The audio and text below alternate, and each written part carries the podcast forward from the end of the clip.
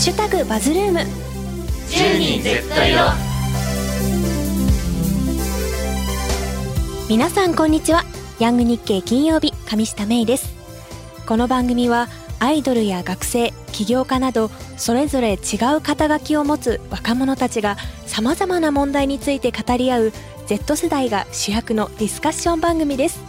まず皆さん自己紹介と今年一番聴いた曲を教えてくださいまずケントさんお願いいたします。はい。法政大学法学部1年のわらがい健人です。今年一番聴いた曲はマカロニ鉛筆のレモンパイです。実際に先日コンサートも行ってきました。よろしくお願いします。法政大学社会学部1年の関谷理恵です。今年一番聴いた曲は BTS のマシティです。推しの故郷に実際この春行ってきました。よろしくお願いします。早稲田大学5年トマです起業してます。今年で一番聴いた曲はシェイパフューです。よろしくお願いします。多摩美術大学を卒業し現在デザイナーとして活動しております佐藤海人です。今年一番聴いた曲は昔から夏メロが好きで今年は和田アキ子さんを一番聴いておりました。よろしくお願いいたします。スターダストプロモーションでアイドルをやっていますウッカのあかねそらです。今年一番聴いた曲はウッカのグローアップデイズです。12月20日にアルバムをリリースしましてその中にも入ってますので皆さんぜひ聴いてください。お願いします。と普段芸能活動をしながら美術系の大学に通っています水瀬さあやです。今年一番聴いた曲は「ラブライブスーパースターのノンフィクション」という曲です。本日はよろしくお願いします。ヤング日経火曜日パーソナリティの河野桃音です。慶應義塾大学の3年生で運転免許のペーパー歴は2年になりました。今年一番聴いた曲はディズニーが私は大好きで今年ディズニー40周年なので40周年のテーマソングを一番聴きました。本日はどうぞよろしくお願いいたします。法政大学経営学部の二口ゆきのです。今年一番聴いた曲は星野源さんの生命体です。本日はよろしくお願いいたします。本日進行を務めさせていただきます上下芽衣です。私が一番聴いた曲はアンジュルムの「ガシン昇誕」です。では早速今日のテーマに行ってみましょう。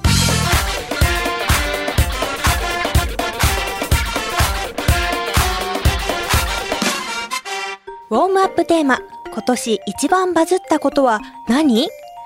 記憶に残った今年のニュースを出し合ってバズルーム的一番を決めよう。ではまずさあやさんお願いします。はい。えっとツイッターが X になったという。あれって今年でしたっけ？違いますか？そうだそうなんだと思います。あ そっか。なんかもう X に慣れちゃいましたね。あ本当ですか？うん慣れました。私普通にツイッターって呼んでしまう時があります。はい 確かに呼び名は私もツイッターかもしれないです。どうですか？桃音さん。いやまだ慣れていなくてツイッターとかツイートするとかちょっと言っちゃいます。ついつい。ツイートするはなんて言い換えたらいいんですか？えケントさんどなんか言い換えたりしてますか？やっぱでもこういう場合 X するになりますよね。普通に言ったらですよ。逆にえリエさんとかどういう風に言えばいいと思います？正直な意見としては名前を変えないで欲しかったっていうのが一番正直な気持ちです。やっぱツイッターとツイートでセットでなんか慣れちゃってるのでそのままが良かったなってちょっと思ってます。一応なんか英語ではポストっていう英語になったのでポストするとか投稿するっていうのがなんか正式なっていうか日本語かなって思います。カイトさん何かありますか？最近見つけた話なんですけどツイッターをやるって言っても X をやるって言ってもどっちに転んでもあえてそう言ってる人に見える。伝わりますかね？わかりますわかります。なんかちょっとニュアンスで話なんですけど。なんか X ってカッコつけてるって思われたくなくてツイッターって言ってたり X って言ったらなんかその X に慣れてる自分がカッコつけてるんじゃないかと思ったりもする。そういう話です,、ですよね。まさにそれでヤング日経のエンディングでは X あのツイッター X で投稿していますっていう感じで両方伝えていますね。意外とこれが無難に正解なんですか？どうなんですかね？確かにそうです。旧ツイッターっていうのか新 X っていうのかもまた論争になるみたいなどういう話かなと。ツイッターの投稿とかはそらさんとかよくされてるんじゃないですか？私個人のツイッター持ってなくてやってないんですけどなんかやっぱその番組とかで言う時はもう X に直して言ってたりしててツイッターって言うとあ今ツイッターって言ったから X に直してみたいな感じで結構言い直してることが多いです。公的な場ではどうなんですかね？テレビ番組とかでなんか最後に「なんとかで確認してください」っていう時は X 旧ツイッターでって言ってるんですかね？そうですよね。今一番多いのが X 旧ツイッターっていう言い方してますよねで私個人的に思うのは X であろうと Twitter であろうとその投稿するって行為そのものは変わらないんで私もずっとツイートするとか言ってますけどね。Twitter とか機能的な話でねその商品名は変わってるかもしれないですけどサービス名が変わってないんでという感じなんですけどちょっと古い考えですかね。私もねツイートする以外はわなんか思いついてないのでそれがいいのかなと思うんですけどあと SNS で言うと B リアルができたっていうのがあるんですけど B リアルやってる人いますか？ビリアルやってるんですけどでも全然なんか決まった時間に通知が来て外カメと内カメでこう投稿するっていう形なんですけどあんまり何に使っていいのかよく分かってないのが現状ですね。B リアルは加工ができないんですよね？はい加工できないと思います。あとリアルタイムじゃないといけないんですか？そうですね。リアルタイムで投稿するとえっと、3枚まで1日に投稿できるようになるんですけどリアルタイムじゃないと1日1枚しか投稿できない仕組みになってます。これはどうなんですかね？長続きしそうなんですかね？トマさんとかどうですか？B リアル。まあ最近流行ってますよね。あの確かに。なんかうん追跡されそうじゃないですか。あー確かに。そういう面もありますね。あれって公開オープンなものなんですか、ちょっと正直よくわからないんですけど私は非公開にしてて自分がフォローして相手もフォローしてくれたら見れるようになってます。なんか SNS 関連で今年新しいものとかってありましたっけ？あの名前がすぐ出てこないんですけどインスタのスレッド？スレッズですかね。スレッズですね。一回入れてみたものの全然開かなくて全くどういうものか覚えてないんですけど。ほとんどツイッターあ待って言っちゃった。X と同じようなものですよね。ちなみにスレッズ使ってるよって方いらっしゃいますか？あかねすらあのグループでスレッズやってて一応メンバー個人でもやってる人はいるんですけど私はやってないんですけどなんか X を やってるあのメンバーがいるんですけどその X とスレッズで内容を分けて使い分けしてたりしてますね。内容を分けてっていう目的としてはスレッズにお客さんを呼ぶみたいなこと？そうですね。多分その X を見てるあのあのファンの人がスレッズ見て同じ投稿だったら多分どっちかでやってなるんですけどそのメンバーはえっと、X だと、まあ、日常のことをつぶやいててスレッズだとなんか今日食べたご飯とか今日はなんかどこに行ったみたいな感じのもっとこう自分のことをよく知れるような内容がスレッズになっててそれで使い分けしててファンの人も意外とあこれやってるからこっち見て今日はこっち上がってるからこっち見ようみたいな感じで結構見てる人もいますね。X ってあの字数制限が結構あるようなイメージがあるんですけど、はい、スレッズには字数制限はあるんですか？ちょっとわかんないんですけど。ちょっとわかんないですけどでもなんかあんまりなさそうな長文載ってたりすることもあるんであんまり X よりは制限がないんじゃないかなって思ってます。そういう点でこう使い分けするのにちょうどいいんですかね？そうですねそれで言うと私はゲームに着目して今年のニュースを出したんですけどポケモンスリープを選んできました。まあ、楽しみながら健康になれるっていうのがすごくいいなと思ってあまりゲームをしない人なんですけど続いてるゲームです。他にポケモンスリープやってる人いますか？あかねそらやってたんですけど。やってたんですけど私あのポケモンはあんまり興味なかったんですけどなんか寝てる時の寝言を録音してくれるみたいな機能があってそれで気になってやったんですけど自分全然寝言喋ってなくって。ででもポケモンをその育てるために何かしなきゃいけないみたいないろいろあってちょっと嫌になってやめちゃったんですけど。でもなんか楽しかったです。新鮮な感じで。実は上下も一緒です。あ一緒ですか？一緒です。ちゃんとご飯あげたりしなきゃいけないんですよね。そうなんですよ。ちょっとそれがめんどくさくなっちゃって。そうなんですよね。なんとなくなんか今離脱してる状況で えなぜ続けられるんですか？なんかカビゴンが可愛いなと思ってカビゴンが中央に寝てるんですけどそれをちょっと眺めながら育ててます。癒し？癒しです。癒しですね。他に何か今年バズったもののなんかイメージある方いらっしゃいますか？トマさんどうですか？今年あの結構最初からオープン AI が開発したチャット GPT が結構流行ったんじゃないかなと思ってまして英語の辞書が発表してる今年の英単語っていうのがあるんですけどそれで AI が選ばれてました。チャット GPT っていつからありましたっ実際に去年の10月11月に、えー、と GPT-3 がその前のバージョンが開発されて出されてるんですけど公開されてて知られ始めたのは11月ですね去年の。けちょうど1年ぐらい。ちょうど1年ぐらいですね。チャット GPT は使ってますか？皆さんは。桃音さん使ってますか？はい使ってますあの話し相手とかあとブレインストーミングなんかいろんなアイデアを出したい時にこれについて考えるにはどういう視点から考えたらいいですかとか聞いて、まあ、それで返ってきた視点からまたこういう意見はどうですかって聞いてみて対話しながらいろんな意見を広げてます。なんかできる同僚みたいな感じに使ってるんですね。そうですね。話し相手兼いい同僚みたいな感じです授業とか学校では使ったりしないですか？大学1年生のケントです。私は結構大学の授業であの使ったりしています。これあんま言っちゃいけないんですけどあの大学の授業で最後にあの授業の感想を書いて提出してっていうのが結構あるんですよ。そういう時にやっぱりあの頭が働いてない時多分皆さんもありますよね。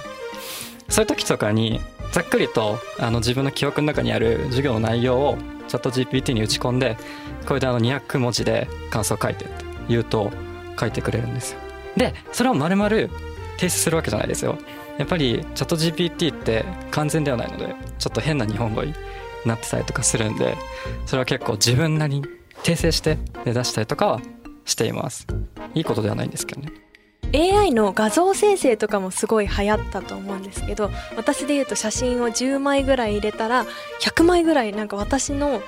なんか絵みたいな写真みたいな何かをたくさん作ってくれるみたいなツールがあったんですけど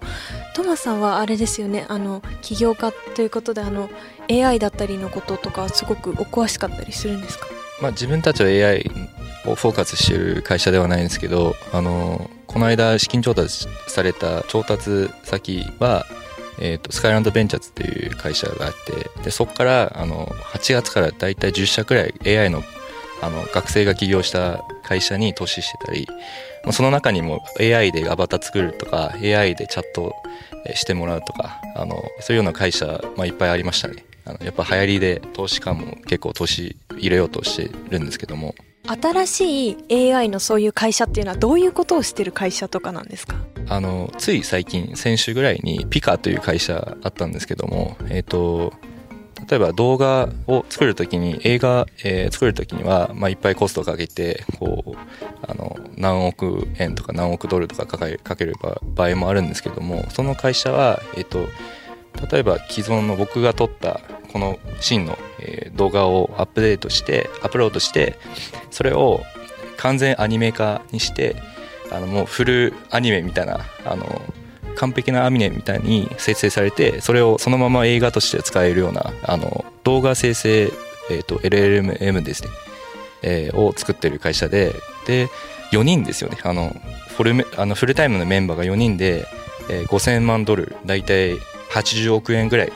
あの作ったばっかりで調達しましたね。すごいですね。こう AI が映像とか全然作れるようになっちゃうとデザイナーさんとしてはどうですか？僕としてはあのさっきあの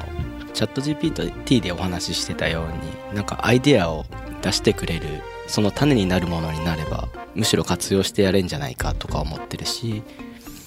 であの普通に僕としてもそういう AI の自動生成みたいなのは結構楽しんでて最近見つけたものだとこの辺で撮った東京の景色とかを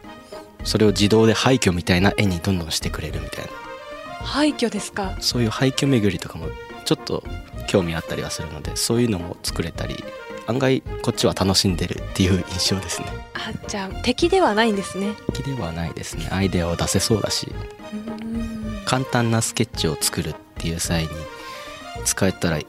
いんじゃないかなとはまだ使ってないですけどという感じですね。東京を廃墟化するって面白そうですね。結構あのそういう絵を描いてる人とかもいて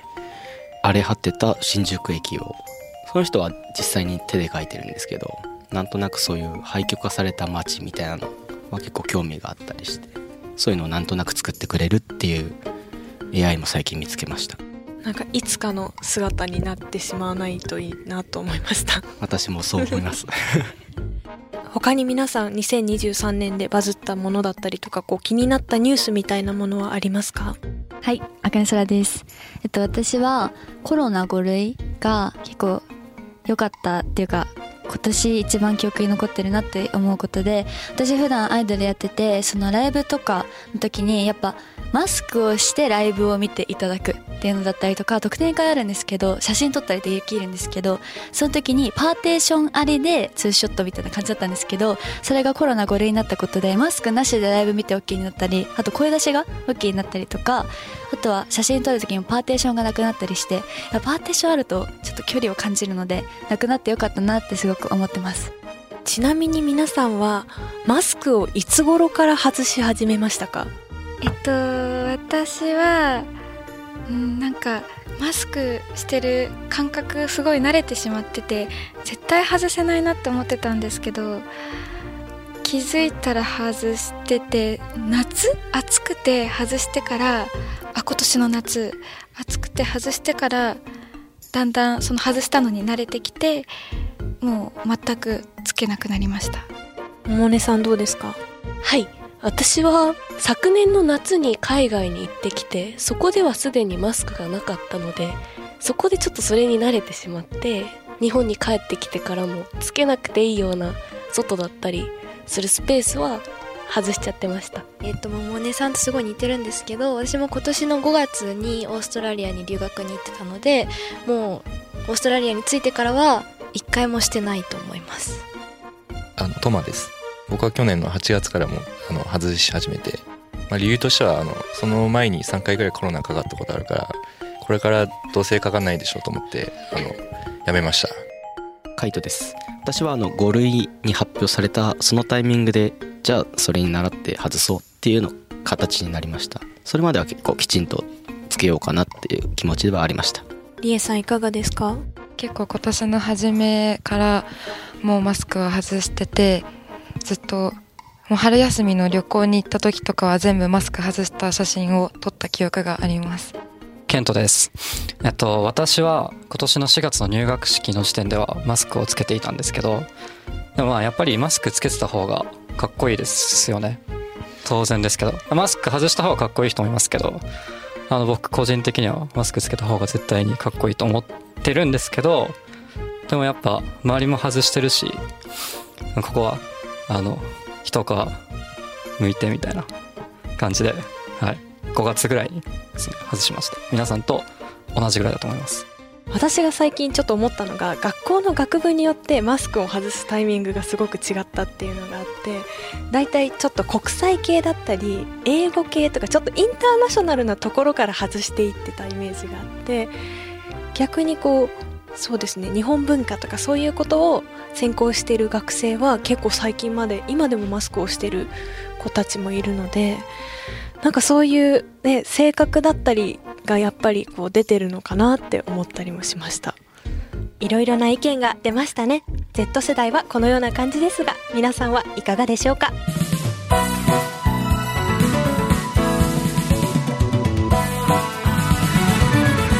ニューステーマディスカッション電動キックボード。本日のテーマは法改正から5ヶ月。電動キックボードの交通ルールは本当にこのままで大丈夫？です。まずはじめに最近の電動キックボードに関するニュースをヤング日経プロデューサーの村野さんからお話しいただきます。はい。電動キックボードなんですが今年の7月1日に道路交通法という法律が改正されてもう規制がかなり緩やかになってまあ、16歳以上であれば誰でも乗れるというふうな改正されましたということなんですね。それでまあ利用者も着実に増えてますが一方でその交通ルール違反者ですねその数も増えてましてあの11月にですねその法律改正した後で初めてその違反者講習というのが開かれたんですね。でこの違反者講習っていうのが電動キックボードによる交通違反を3年以内に2回以上繰り返した人を対象に行われるものなんですがこれで受講してくださいという命令が来るんですがそれに従わない場合は5万円以下の罰金が課せられるということで,、まあ、で受講者講習開かれたんですけど実際にですねその電動キックボードの交通違反っていうのはやっぱ目立ってましてこの解禁された7月から9月までの3か月間で検挙者数が2000件以上になってるんですね。これおそらく普及が増えていくにつれてこの違反も増えていくだろうと見られていて今そのまあルールが改正されてまあ乗りやすくなった一方でこういう検挙者もルール違反も増えてますしその今後その交通事故も増えていくんじゃないかっていう懸念が高まっているという状況なんですね。ではもうちょっとルールを詳しくするためにちょっと具体的にクイズを出したいと思います。問題1すべての電動キックボードは16歳以上であれば免許がなくても運転できる。丸でしょうか×でしょうか？16歳だと高校生もできちゃうから私は×かなと思うんですけど。はい。あの答えは×なんですけど理由がちょっと違ってまして、はい、あの2つの種類に分けられちゃったんですね。そのキック、えーと、電動キックボードっていうのは2つの種類ありましてあの1つは原付バイクですね。あの一般原付と言われてる昔からある原付バイクという。でもう一つが特定小型原付というやつでキックボ電動キックボードの大半はこの特定小型原付の中に入りますと。その時に特定小型原付というのはあの16歳以上であれば免許なくても運転できるんですが昔の原付バイクのジャンルであるそのややこしいんですけどこちらにも電動キックボードがあってですねこちらの方の電動キックボードは免許もいるしヘルメットもかぶらなきゃいけないということで×ということなんですね。ちょっと複雑で申し訳ないんですけど。では2問目。電動キックボードは原則として車道の左右どちらかの端によって通行しなければならない。丸でしょうか×でしょうか？はい。はいあかねです。えー、っと×はい正解ですね。はい、えではどちらの端によって通行しなければいけないですか？左です。正解です。その通りですね。あの車道の左側を走らなきゃいけないということなんですね。それでは3つ目です。交差点を右折する際は2段階右折をしなければならない。丸でしょうか×でしょうか？丸？正解ですこれはあの今の原付バイクと同じルールですね。2段階右折というのはですね。続いて4問目。全ての電動キックボードは時速6キロを超えないように気をつければ歩道を走っても良い。丸でしょうか×でしょうか？ケントです。はい。気をつければっていうのが入ってて気をつけるの大事ですよね。だから丸そうですね。こちらもですねあの先ほどのその電動キックボード2種類あると言いましたけど昔からのその特定原付じゃない一般原付の方ですね。そちらの方はあの車道しか走れないということで×になってしまいます。ちょっと難しいですけどね、えー、難しい。で最後5問目ですね。特定小型原付の基準を満たす電動キックボードでは最高速度が時速20キロと決められている×丸なんですね。正 解正解はですね。ちょっと引っ張ってしまいましたけど。これはもう最高速度20キロですね。ただその特定じゃない一般の方は30キロっていうちょっと上がってますけどね。そう。ただ30キロの方は車道しか走れませんということなんですね。村野さんありがとうございます。では皆さんに質問です電動キックボードには乗ったことがありますか？そして乗る場合は乗ってる時のその便利な点。で乗らない場合はなぜ乗らないのかを教えてください。ケントさんお願いします。はい、えー、私は今までに一度も電動キックボードを乗ったことがないんですけれども単純に乗らない理由としてはあの必要がないからです。もしそれ使う機会があれば僕は自転車でいいと思ってるんで。でもあの電動キックボードって結構都会の道路の脇とかに多分レンタルで置いてあったりすると思うんですけどメリットとしてはやっぱり座らないのであの服装を気にせずに気軽に乗れるっていうのがあるんじゃないかなと私は思いました。りえさんいかがですか？私はもう乗ったことがないですと実際に日本でも事故が多かったりで日本は法的に緩くなったんですけど逆に韓国では事故が多くって規制が厳しくなったりとかしてるのも見てて危ないしさらにあんまりそこまで電動キックボードに個人的に魅力を感じないので乗りたいともあんまり思わないです。ありがとうございます。トマさんいかがでしょう？トマです、えー乗ったことありましてというよりもあの10月11月はあんま日本にいなかったんですけど10月中に70回くらいあの電動キックボードを借りて乗ってました。ヘビーユーザーですね。何がいいんですか？何がいいというよりも最高すぎてあの全部メリットしかないって感じはしてましてはい。まあ便利だしあのまあクーポンとか集めてきたら、まあ、交通費結構えー下がってきてまあ便利しかないですねなんとなく怖いかなって私は思ってるんですけどそういう部分は全くないですか？えっとそうですね。やっぱ乗りすぎる乗りすぎると、まあ、いろんな交通状況に合うし、まあ、怖い場合もあるんですけどえっと普通まああの交通ルールに従ってればあの怖い場合はまあもしかしたら合わないかなとは思うんですけどまあいろんなちょっとあんま合わない交通事故とかあの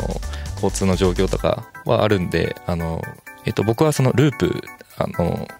まあ、あんまその電動電動キックボードの会社は見ないんですけどループを使っておりまして、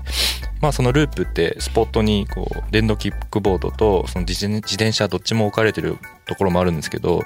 まあ、たまにその電動キックボードがなければ僕はその自転車乗るんですけどもやっぱ大変すぎてあの力かかるんですよ、まあ、10キロとか乗るとあの疲れるしやっぱ電動キックボード立つだけでこういろんなところに行け行きやすいしあのまあ、できればそのキックボードの方乗りたいんですね。立ってるより座ってる方が楽じゃないですか？えっと足を使わないじゃないですか。ああ漕がないから。はい。ああちょっと乗ったことないのでちょっと試してみたいなと今思ったところです。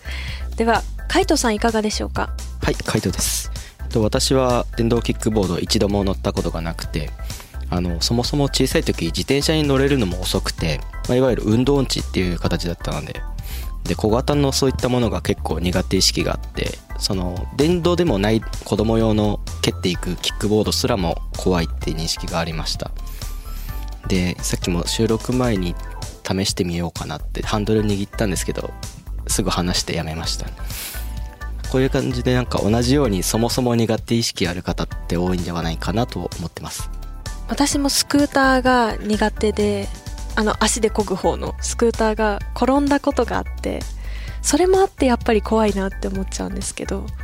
トマさんあれってあ乗ったら安定感あるんですか？安定感はありますね。あの僕の直感ですと自転車よりも乗りやすいんじゃないかなと思います。あれは二輪ですか？二輪ですね。はい。二輪ですか？はい。二輪なのに安定してるんですね。二輪まああの電動なのであうん。の完成でこうスッといくんで。いけちゃうんですね。はい。乗りやすいです。ではそらさんお願いします。はい、私、あかねそらです。乗ったことないんですけど、あの、神奈川県に住んでるんですけど、神奈川県にはあまりないのと、あと、まあ、移動手段として電車の方が便利というか、都内別に電車で行けるなみたいな感じで思ったりとか、あと調べたら、その、まあ、交通法がちょっと難しそうで、その、右折するときに、二段階右折しなきゃいけないみたいなやつがあって、自分あの免許持ってるんですけど、ちょっと交通法苦手で運転してないので、あの、そういうところを考えると、あ、私は多分乗らない方がいいなって思って乗ってないです。ありがとうございます。さやさんお願いします。はい。私もキックボードを乗ったことないんですけど私はその乗る必要を感じたことがないから乗ったことがないです。はいもうそのぐらいの距離だったら歩きますか？そうですね。歩くのが好きっていうのもありますし自転車もめったに乗らなく全く乗らなくてもう移動する時は電車か徒歩です、はい。ありがとうございます。桃音さんお願いします。はい、桃音です。私は今回番組で取り上げられるとなって体験してきたんですけど、まあ、今までは体を覆うものがない乗り物なのでちょっと何も守ってくれないので怖いなと思っていたんですけど、まあ、実際乗ってみるとどこでもまあ借りれて早く移動できるから便利だしあとはいろんな景色を見ながら乗れて結構楽しいなんかアトラクションの一つみたいな感じで楽しいなと感じました。ありがとうございます。ゆきのさんお願いします。私も百音さんと同じでこの番組で取り扱われるっていうのが決まってから乗りに行ったんですけれども結構逆でもうちょっと乗りたくないなって思ったんですね。っていうのもあの道の池袋でループで乗ったんですけれども道の幅がすごく狭かったのでもう真隣を車がビュンビュン通っていてすごい怖かったんですよね。あとあの返す場所がこうアプリで指定されてるんですけどあの近くがことごとくいっぱいいっぱいでこう返す場所を探すのに30分ぐらいさまよったのでもうちょっと乗りたくないなと思いました。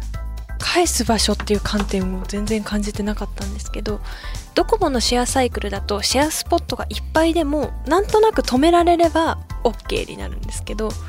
どういうルールになってるんですかループは？なんかこうループの地図があってこう返す場所が示されてるんですけどこうポチって押すとその駐輪スペースはいっぱいですって出てきちゃってそこだともう止められないんですよね。だからこう空いてるところを探しながらって感じでした。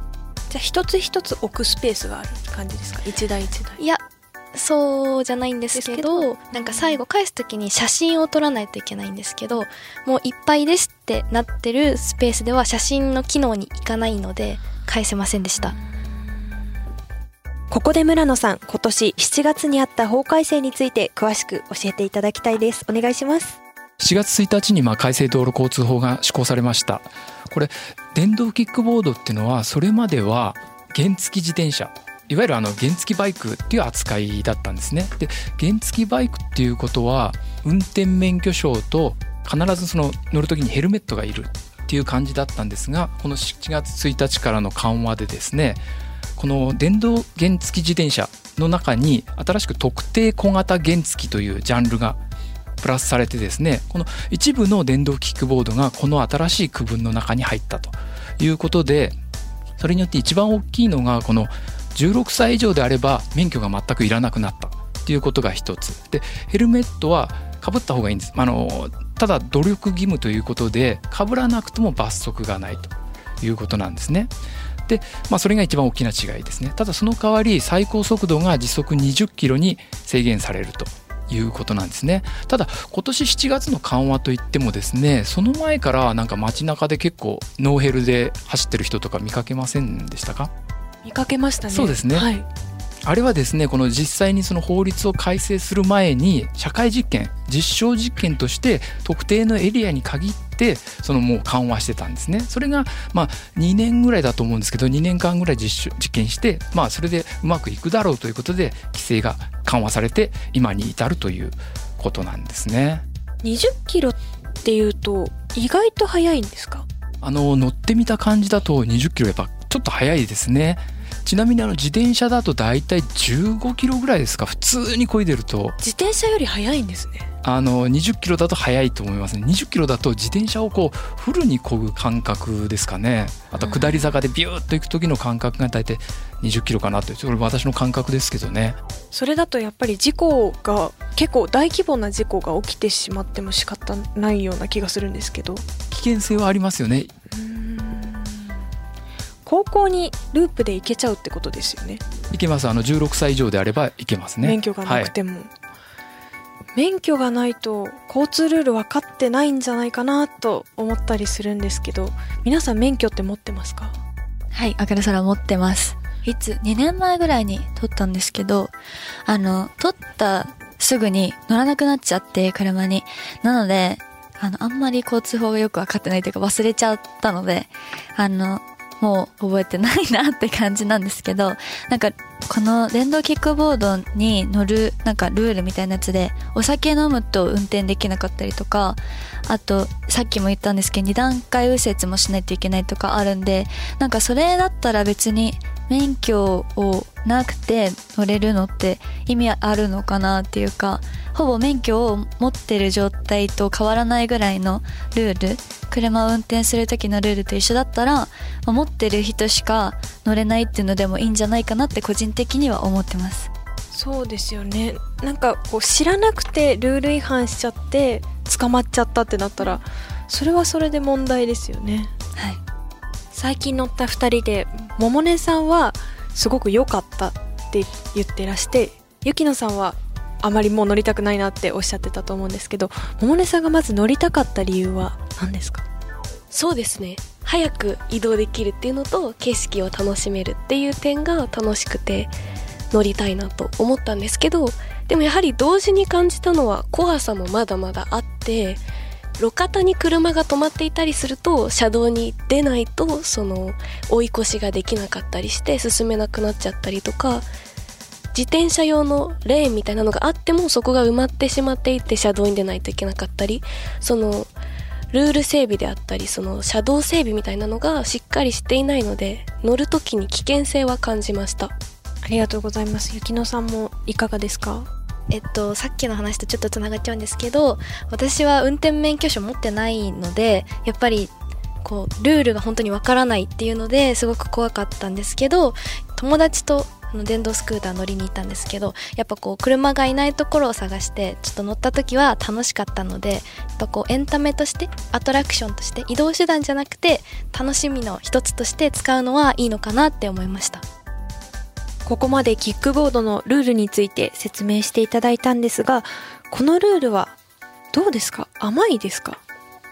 百音さんいかがですか？はい。速度に関しては20キロが割とちょうどなんじゃないかなと感じていてこれ以上速いと、まあ、少し怖いですし自転車とほぼ同じ乗り物と考えたら自転車より速くなるとさすがにその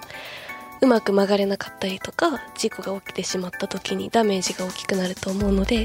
時速は20キロでちょうどいいと思いました。はい私はちょっとルールが甘いなっていうふうに思うんですけどやっぱりこうヘルメットを努力じゃなくて義務化しなきゃいけないんじゃないかなと思います。というのも私はそのオーストラリアに留学してた時にも電動スクーター乗ったことがあるんですけどオーストラリアの法律だとヘルメット義務なんですね。でスクーターの前の方にフックがついてて必ずヘルメットがついてるのでやっぱ怪我するってなると首とか頭だと思うのでそこは守らないといけないんじゃないかなと思います。桃音です。あとルールに関して一つ思ったのは免許で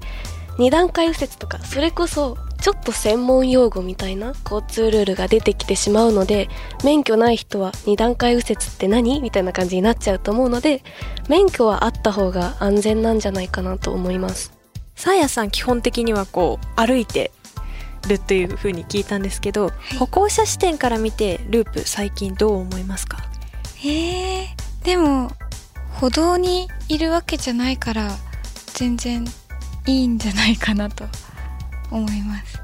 そうですね。なんかこう車道と歩道がこうちゃんと分かれてる道路だったらそれほどまあ歩行者には影響ないと思うんですけどこう車道歩道の区別があまりないようなところだったりするとどういうふうに走行してらっしゃるんですか？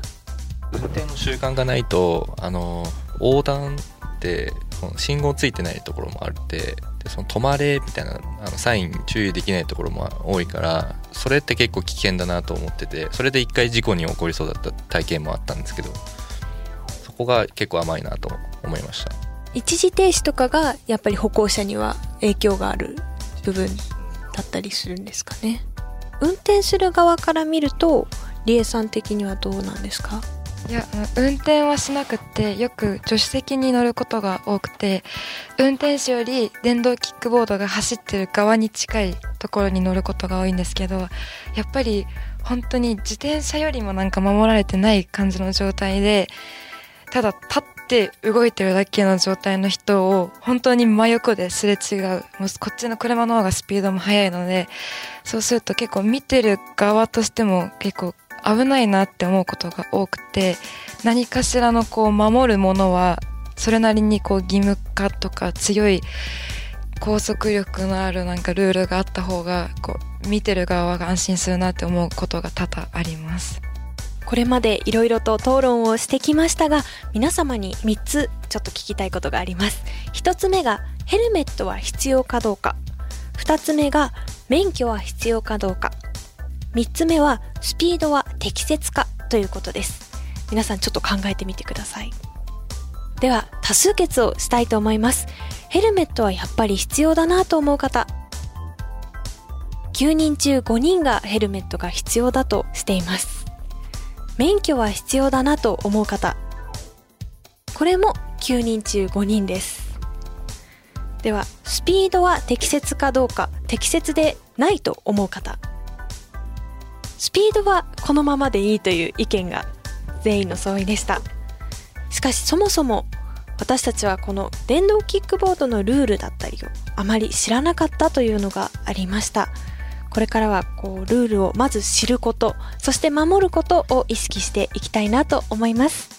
今回は法改正から5ヶ月電動キックボードの交通ルールは本当にこのままで大丈夫について討論をしました。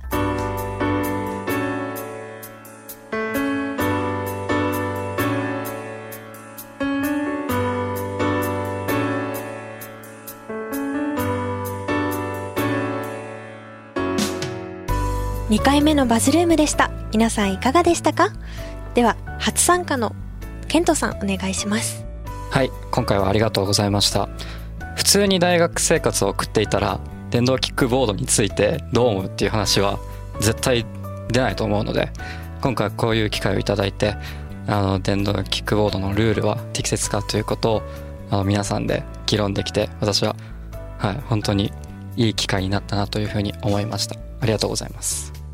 はい本日はありがとうございました。初めてラジオに出演させていただいてかなり緊張していましたがすごい良い機会をくださり本当にありがとうございました。実際電動キックボードについてもあの普段だったら気づかない魅力だったり問題点っていうのを今日気づくことができて本当に良い機会になりました。ありがとうございます。トマです。今回初めてのあのラジオの参加すごいあの嬉しく感じました。あと機会いただきありがとうございました。やっぱり自分はあの毎日乗っててあの電動キックボードは結構もう生活の一部になってるのであの、まあ、すごい興味深い興味深いあのテーマでしたが、まあ、あの参加していろいろちょっと法律の部分もあの聞けてやっぱりそのまだ自分の認識もまだあの甘かったなっていうふうには思いまして今後はちょっともう少し詳しく理解しようかなと考えております。はい今回はありがとうございました。実際にディスカッションさせていただいてで法改正とかはあれどどうしても白黒つかないもの多くあるなって改めてこの世に対して思ったりしてで今回そういう話を時間をとってディスカッションさせていただいてとても貴重な体験ができたと感じました。ありがとうございました。本日はありがとうございました。実際にラジオで喋ってみてちょっと難しいなっていうのが率直な感想なんですけど改めて何て言うんですかいつも聞いてるラジオパーソナリティさんってすごいんだなって思いました。この番組では Z 世代にディスカッションしてほしいテーマを募集しています。ではまた次の機会に。さようなら。